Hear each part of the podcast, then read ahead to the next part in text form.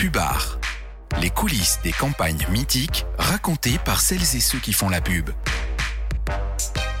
Bonjour, je suis Delphine Le Goff, rédactrice en chef adjointe de Stratégie. Et cette année, Stratégie a 50 ans.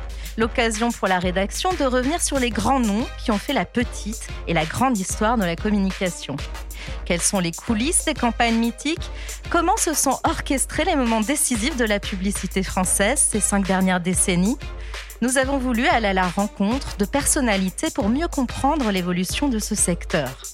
Bienvenue dans Pubard le podcast produit en partenariat avec Media Meeting qui donne la parole à celles et ceux qui ont fait et qui continuent à faire la com. Qu'est-ce que ça pouvait faire de payer bien une agence puisque c'était une infime partie des médias et que si l'agence se gourait, en gros, tout l'investissement derrière était un peu perdu.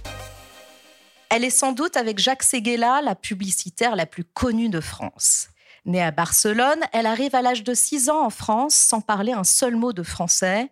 Aujourd'hui, Mercedes Serra est sans conteste la défenseuse de la pub la plus éloquente. Celle qui est le E de l'agence BETC, fondée aux côtés d'Éric Tongfong et de Rémi Babinet en 1995, a également toujours fait preuve d'une implication sans faille dans la lutte pour les droits des femmes. Elle nous reçoit chez BETC à Pantin un après-midi orageux dans ce que l'on appelle le salon de Mercedes, une grande pièce haute en couleurs, baroque et chaleureuse à son image.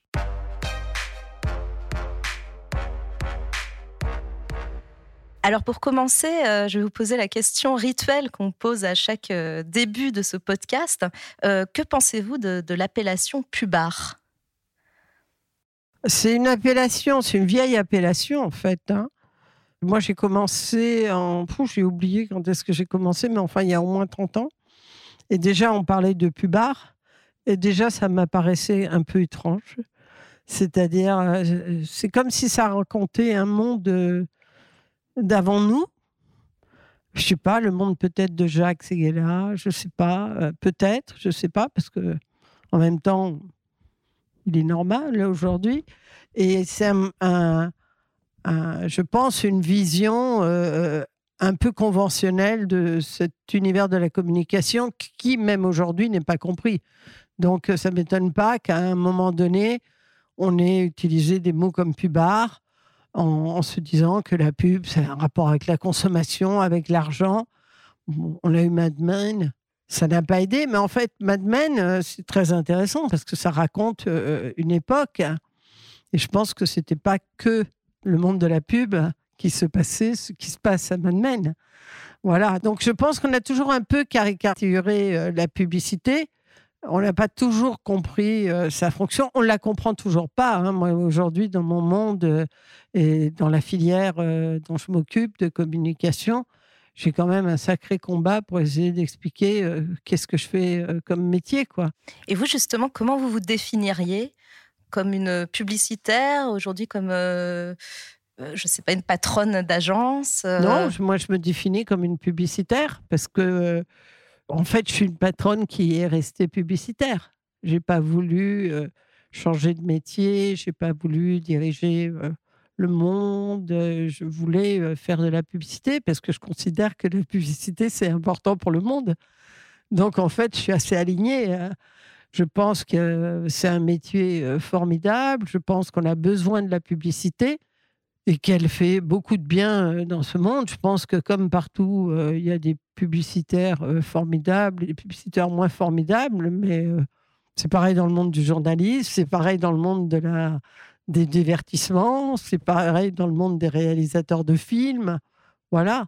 Donc je préfère être du côté de la qualité euh, mais je continue à me définir très clairement comme une publicitaire et je crois que j'assume assez bien le métier. Alors, on va remonter un peu le temps. Tout à l'heure, vous disiez que, vous avez commencé il y a une trentaine d'années. En quelle année exactement et dans quelles conditions vous avez euh, démarré euh, dans la pub? Parce que je crois que au départ, vos, études, vous prédisposaient pas forcément à cette carrière-là, il me semble. C'est un peu plus compliqué que ça parce que j'ai été prof de lettres euh, j'ai adoré les études de lettres. À un moment, j'ai senti que j'étais pas euh, totalement faite pour du fonctionnariat. c'était pas exactement mon mode. Je n'étais pas tout à fait non plus à l'aise avec euh, le mode d'enseignement à la française. Et du coup, euh, comme je ne suis pas quelqu'un qui me plaint beaucoup, euh, je me suis dit, je ne vais pas passer ma vie à geindre, je vais bouger. Et comme c'était compliqué d'expliquer aux gens que les lettres menaient à tout, pourtant je pense que les lettres mènent à tout, je me suis dit pendant l'été, puisqu'on a des vacances, que j'allais passer HEC et euh, j'ai eu HEC, ce qui euh, a été un moment un tout petit peu euh, étonnant pour les HEC parce qu'ils avaient rarement des profs de lettres. Et donc, ils m'ont accueilli. Ils m'ont même donné une bourse. Donc, ils m'ont autorisé à faire le parcours HEC. Et du coup, quand je suis sortie d'HEC, j'avais le choix entre continuer d'enseigner ou passer à un autre métier. Il se trouve que j'ai fait un stage dans la pub que je m'en suis pas remis, quoi. C'est ça l'histoire. Et alors, c'était une sorte de, coup de foudre euh, professionnel euh? C'était euh, la pub comme je l'imaginais pas, c'est-à-dire que en gros, quand je savais pas moi ce que c'était la pub. Enfin, si, je, à HEC, on, on, fait du marketing et on comprend ce que la fonction de la publicité. Mais moi, ma culture, elle avait été tellement éloignée, moi mon histoire, c'était Proust, Saint-Simon, euh, La Fontaine, euh, Balzac. Euh, qu'est-ce que c'était que cette histoire de publicité? Vous pas, je pouvais imaginer être éditeur, mais publicitaire. J'étais comme les autres, moi. je me disais les pubards, bah jamais quoi.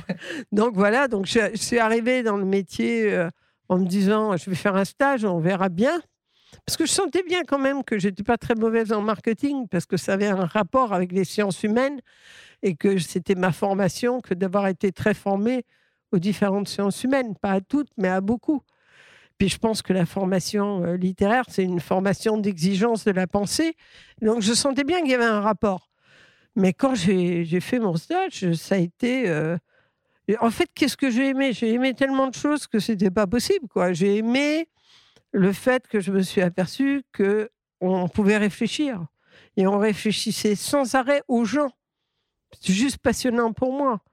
Et pas si loin que ça de la littérature, parce que la littérature, c'est une façon de comprendre les gens. Et là, l'enjeu, c'était de comprendre les gens, parce qu'en en fait, on n'arrive pas du tout à les persuader de quelque chose si on les connaît mal. Donc cet enjeu de la connaissance des gens, euh, j'ai trouvé ça passionnant. Après, j'ai aimé des choses plus bêtes c'est que moi, je ne suis pas très obéissante. Donc euh, là, en fait, j'avais deux patrons. J'avais le patron de l'agence, mais j'avais le client. Si le client me trouvait bien, le patron de l'agence, il pouvait rien faire contre moi. Et ça, j'aimais bien. J'aimais bien. C'est pas que je n'aimais pas le patron de l'agence, j'aimais bien le patron de l'agence aussi. Mais cette espèce de liberté, je sais pas, de sentiment que j'étais pas mangée par quelque chose, mais que je pouvais écrire mon chemin, ça me plaisait. J'aurais eu du mal à être dans une entreprise, même les entreprises que j'ai beaucoup aimées, les Danone et tout, on m'a proposé plein de fois.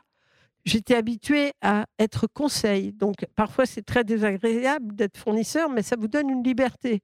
Donc j'ai aimé ça.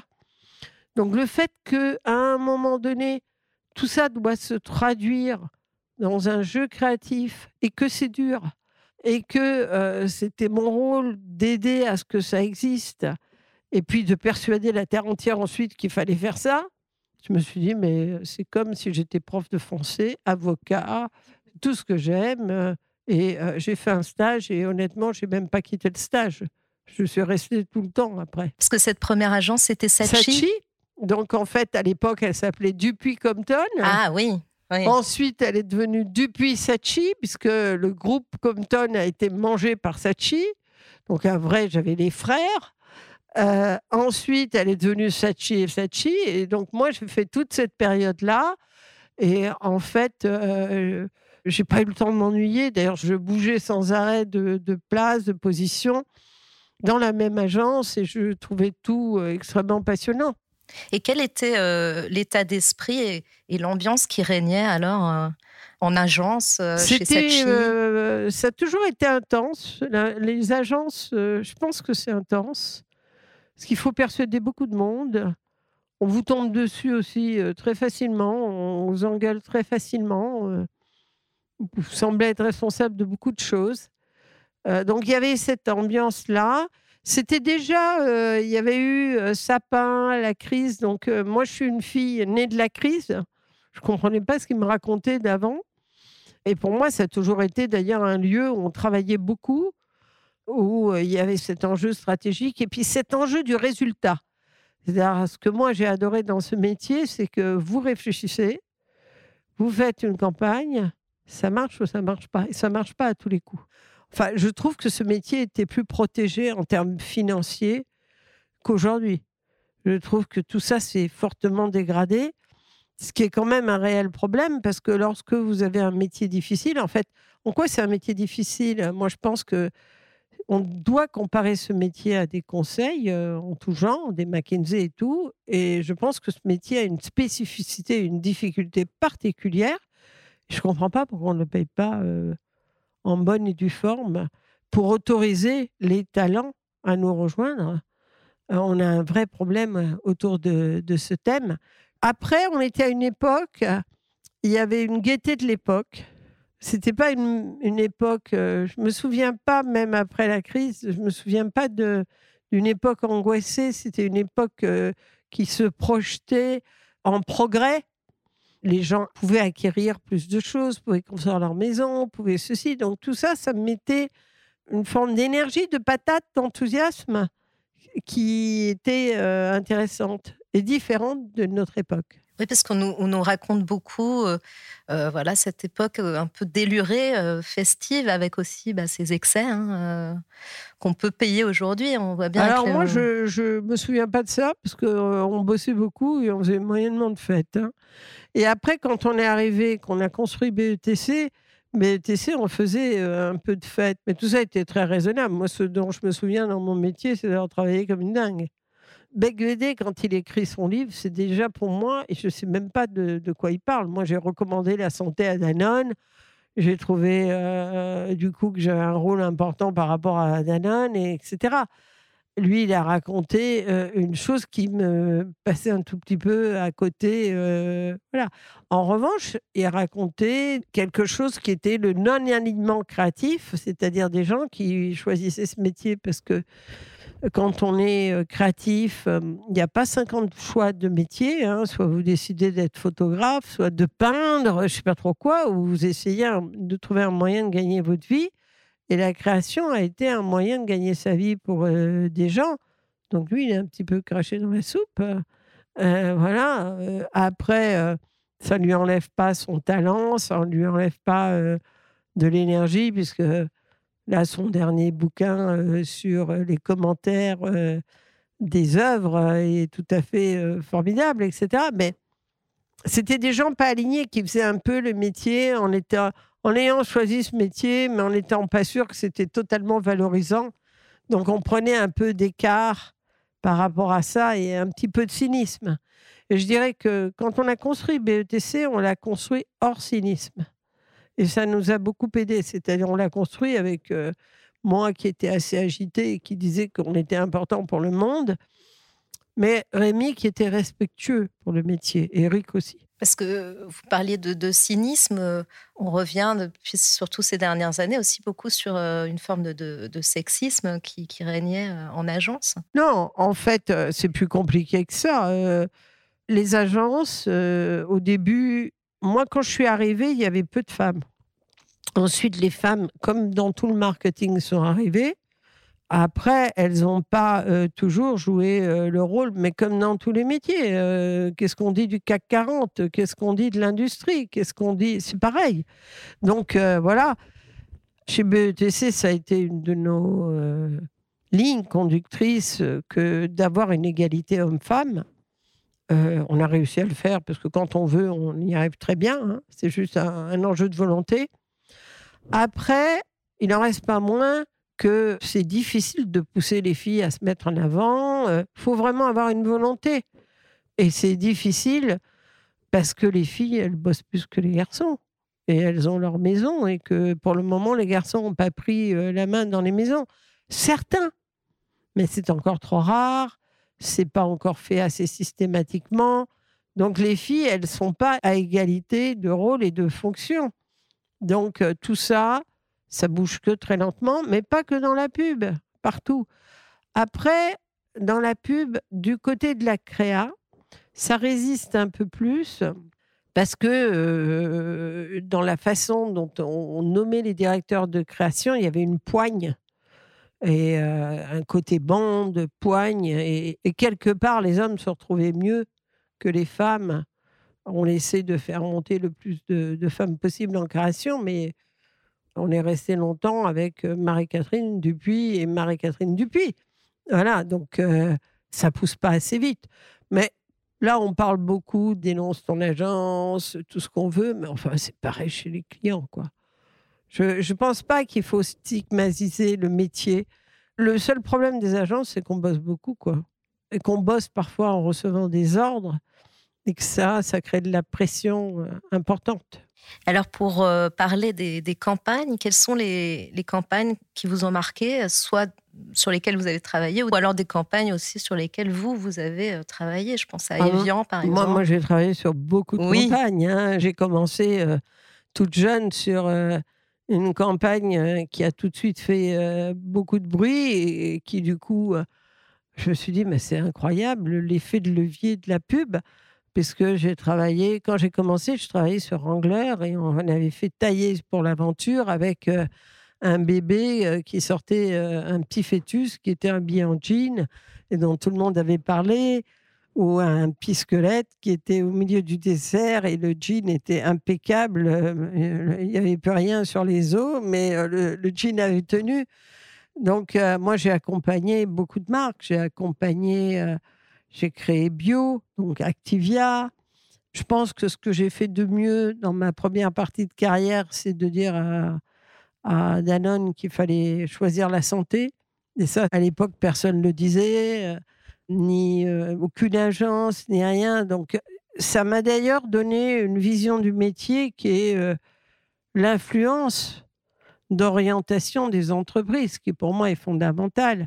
Donc j'ai fait ça, j'ai fait ce qu'il fait à l'intérieur se voit à l'extérieur, j'ai fait petit à petit. C'était le yaourt bio. Euh, bio, qui est devenu Activia, donc un des blockbusters de Danone. J'ai fait petit à petit, on devient moins petit avec du Danone Kid. J'ai beaucoup travaillé dans la grande consommation.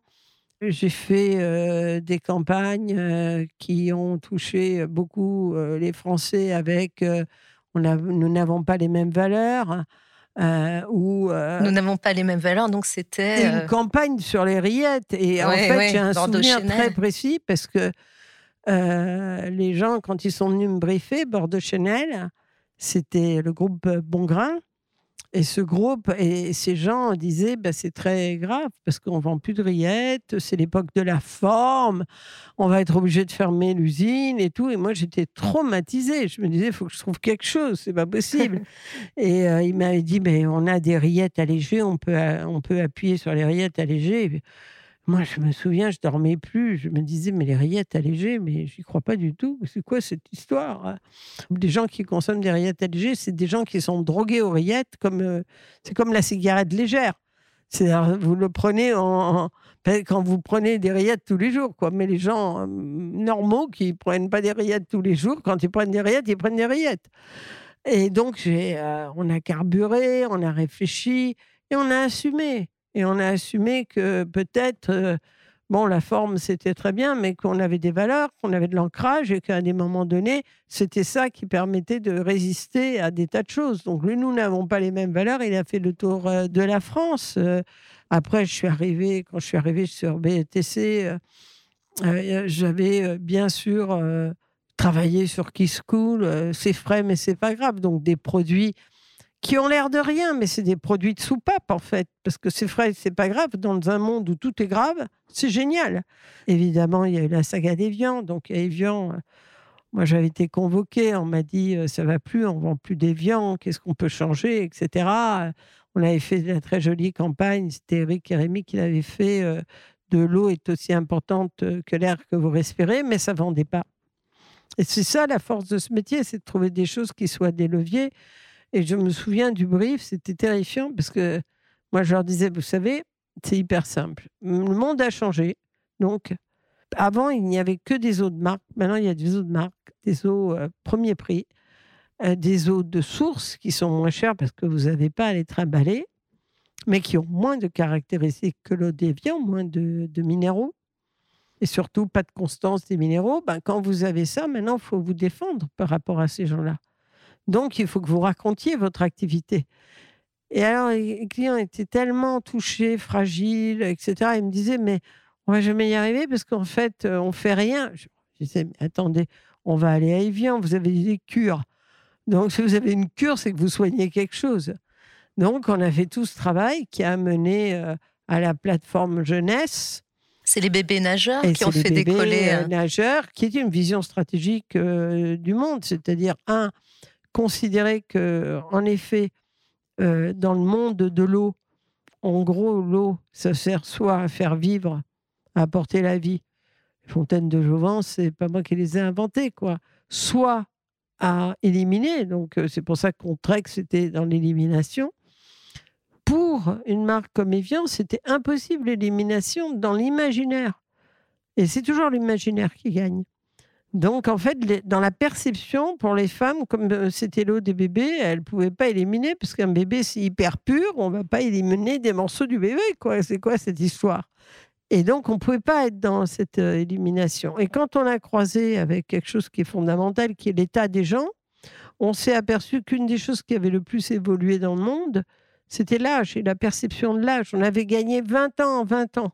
Aujourd'hui, est-ce que vous diriez que la pub continue à avoir cette place dans la pop culture? Bien sûr, bien sûr. Après, il faut mettre des moyens derrière la pub quand le digital est arrivé, euh, les clients ont un peu tout mélangé et on pensait qu'on n'achetait plus la pub, qu'on payait pas. Alors il se trouve que Evian n'est pas un bon exemple puisque tout le monde s'envoyait le film, donc c'était viral. Et donc ça a été une campagne, une des campagnes les plus virales du monde, dans le monde entier, même dans les endroits où on n'en vendait pas. Quoi.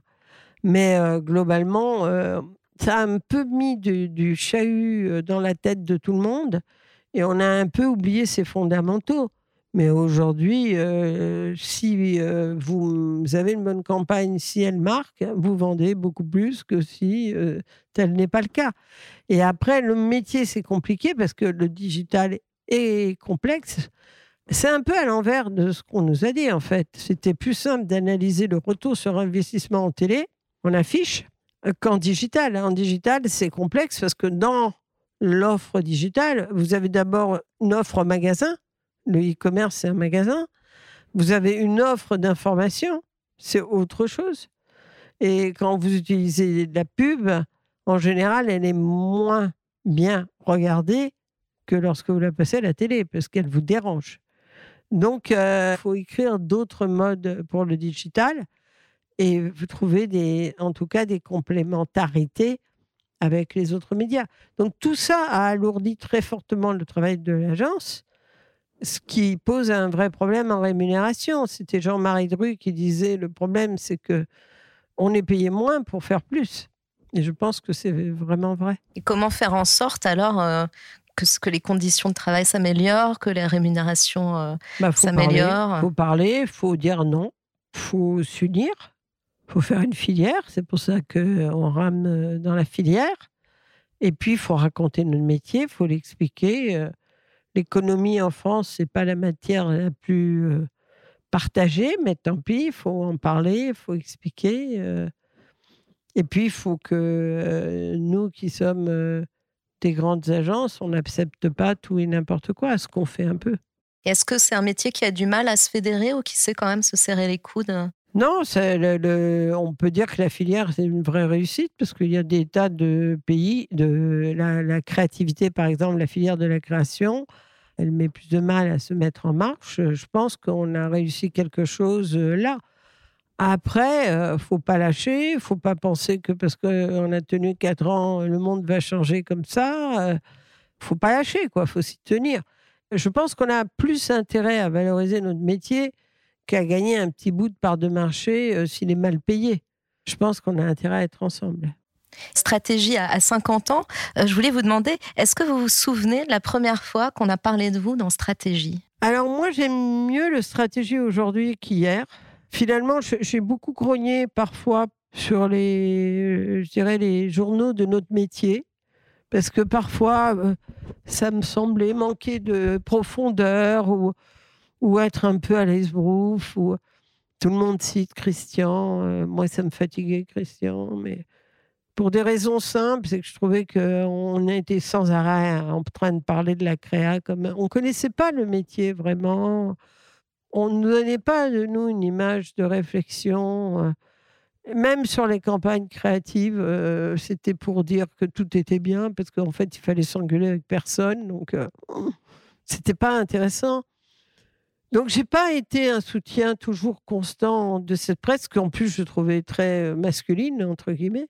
Et je trouve que l'évolution que j'ai vue, moi, dans Stratégie, elle est plus positive que ça, avec beaucoup plus d'équilibre, beaucoup plus d'analyse et beaucoup plus d'humilité aussi, qui fait du bien. Donc, vous voyez, il y a des choses qui ont progressé dans la pub. je trouve que Stratégie a accompagné.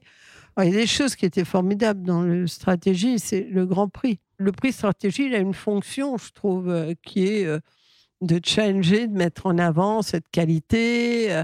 Euh, autrefois, on avait aussi le prix de l'affiche, le prix du lit, le prix de la presse. Tout ça, ça nous faisait du bien parce qu'on voyait de très belles choses, euh, tout d'un coup, des grandes affiches, euh, tout d'un coup, qui, Moi, j'ai besoin d'admirer, quoi. Mercedes Serra, merci de nous avoir reçus. Retrouvez tous les épisodes de Pubar sur stratégie.fr et sur toutes les bonnes plateformes. Pubar est un podcast de stratégie. Retrouvez-le sur stratégie.fr, mais aussi sur Apple Podcast, Google Podcast, Spotify et Deezer.